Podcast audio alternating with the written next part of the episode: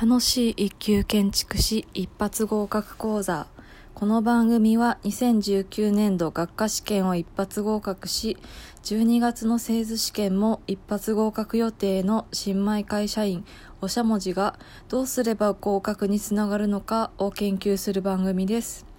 この講座の内容は主に来年度受験の方向けに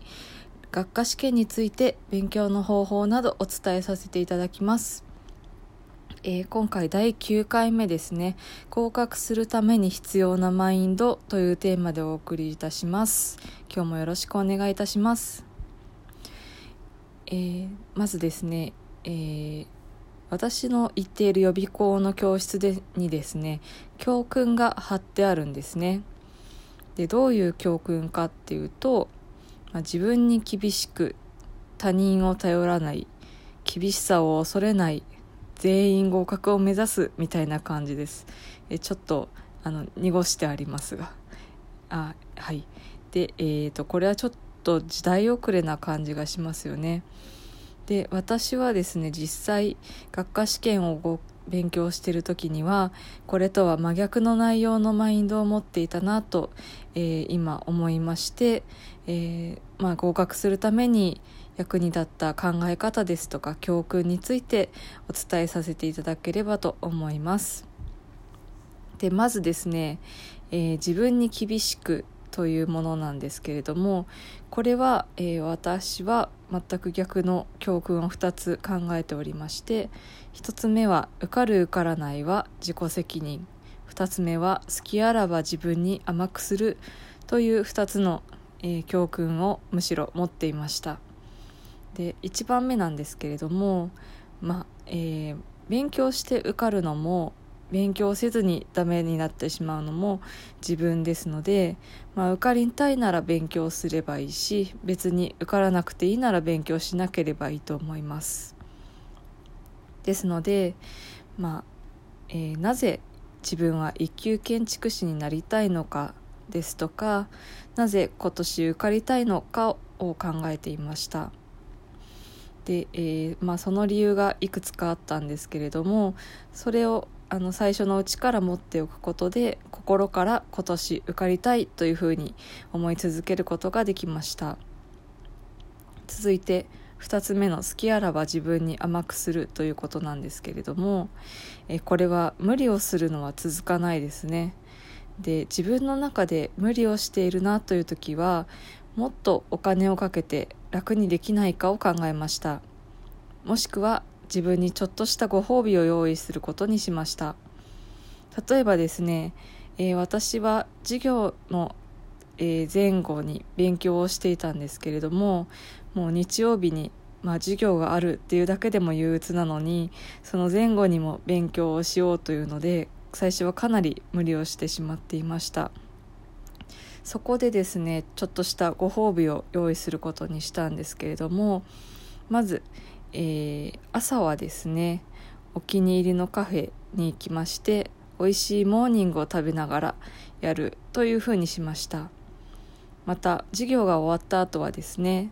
同じカフェに行って、えー、タピオカミルクティーを飲みながらやるというふうに決めていました。で、えー、まあちょっと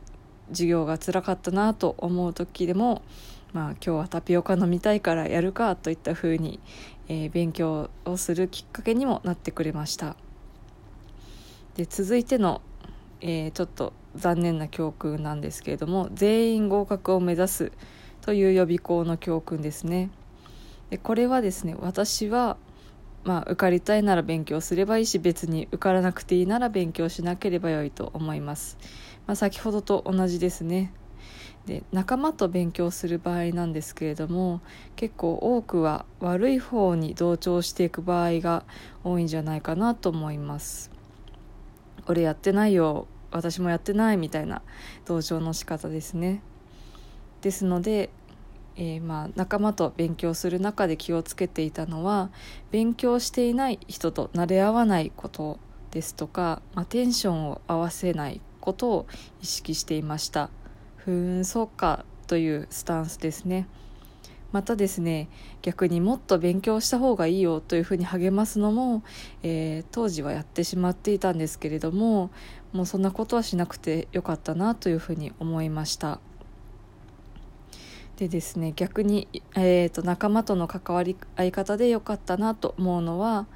勉強している人ですとか、えー、知識のレベルの高い人と進んで話を、えー、していったのはすごく良かったなと思いました。で結構レベルが違う人とレベルが高い人と話すともう自分はもうレベルが低すぎて恥ずかしいっていうふうに思ってしまうんですけれどもそんな時ほどえー、分からないことはごまかさずに進んで聞いてみるととっても成長できます、えー、続いての教訓なんですけれども、えー、予備校に貼ってあった他人を頼らないという教訓についてですね。私はですね他人を頼るというふうに、えー、ことを考えていました。で例えばですね、まあ、仕事の調整がまずえー、一級建築士受験にあたってネックになると思うんですけれどもこれについてはもうどうしても今年受かるんだということで上司に相談をしました。あとはですね家事も結構自分の中で時間を割いていたんですけれどもこれは家族や家事代行などに頼ることにしました。でですね私は勉強も他人頼りにしたんですね。これは、えーと、多分予備校の先生に言ったら怒られちゃうんじゃないかなと思うんですけれども、まあ、どういうふうに他人頼りにしたかというと、えー、カフェや自習室など人の目があるところで勉強をしたということですね。えー、これはですね、まあ、周りが勉強しているし、えー、私もサボっていたら、えちょっと視線が痛いなということで、え勉強をすることができましたしあとまあもう一つですね友達に週末一緒に勉強しようよというふうに声をかけて一緒に自習室に行ったりもしました。で続いての教訓なんですけれども予備校に貼ってあった厳しさを恐れないという教訓なんですけれども私は厳しさは不要。その時の自分に最適な勉強をするのが大事というふうに考えていました。でこの厳しさというのなんですけれども結構あの予備校の、えー、職員の方っていうのは遅刻ですとか欠席ですとか宿題未提出などについては特に厳しいんですね。で私はこれはちょっとつまらないところで厳しすぎだなと思ったんですけれども、まあ、私が例えば体調が悪い時に少し遅刻していったことが何回もあるんですけれどもそうすると結構あの怒られるんですよね。でまあ自分は体調が悪い中でそれを我慢してきているのに怒られてしまって悲しくて授業中泣いてしまったこともありました。これはですね今になってみれば怒られても何も気にしなくても良いと思います。もう絶対に傷つく必要なんてないと思いました。で、えー、まあたただあの予備校のえー、職員の方ですとか先生に言われた通りにやれば全員合格できるっていうわけではないんですね。で大事なのは自分の実力をその都度分析してそれに合った勉強を、えー、何かっていうことを、えー、考えるということとその勉強に最も時間を割くということが大切だと考えます。えー、例えばなんですけれども友人で構造設計者の、えー、方がいるんですけれどもその方は予備校の構造の授業に1回も出ずに余裕で合格することができました。これは彼がかなり構造の分野に自信があってもうあの自分で勉強する必要はないと思って他の分野に時間を割けたからだと思います。で私もえー、欠席まではしなかったんですけれども得意な科目の授業は他の授業の内容を隠れてやっていました。でまあ自分に合う勉強の仕方っていうのが分かっていればもうそちらを優先してもいいと思います。まあ、そのためにはたとえ内職をしても欠席をしても宿題未提出でも、えー、まあ、自分に合っている方法であれば優先したらいいと思います。ただしこれも自己責任になりますね、えー、いきなり欠席して、えーまあ後からこの内容ちょっとわからないというふうになってしまってはもったいないので、まあ、少しあのこれは必要ないなという授業では、えー、内職してみるぐらいがいいんじゃないでしょうか。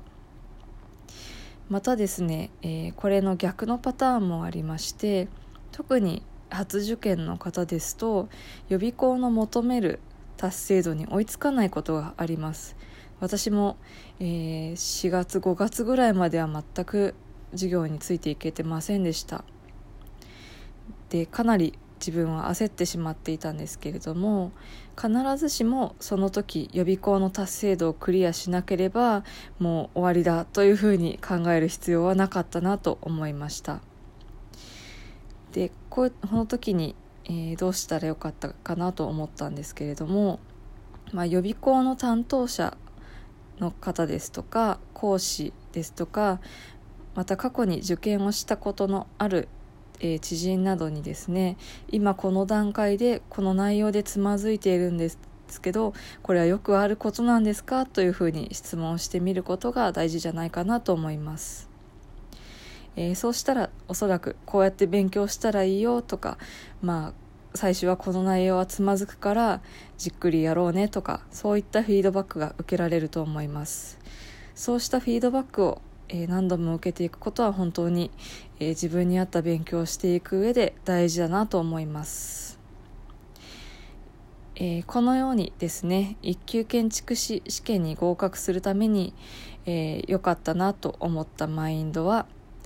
えまず一つ受かる受からない勉強するしないは自己責任。2つ目好きあらば自分に甘くする。3番目他人を頼る。4番目。その時の自分に最適な勉強をする。なのではないかなと思います、えー、まずはですね、まあ、受験を控えている方はどうして自分には一級建築士が必要なのかじっくり考えてみることから始めてみたらいいんじゃないかなと思います。えー、絶対途中で勉強していてくじけそうになる時どうして一級建築士の資格が欲しかったんだろうというふうに自分に問う時が来ると思います。その時にその理由を答えられるようにしてみてください。ここまでお聴きくださり本当にありがとうございます。ではまた次回をお楽しみに。ではでは。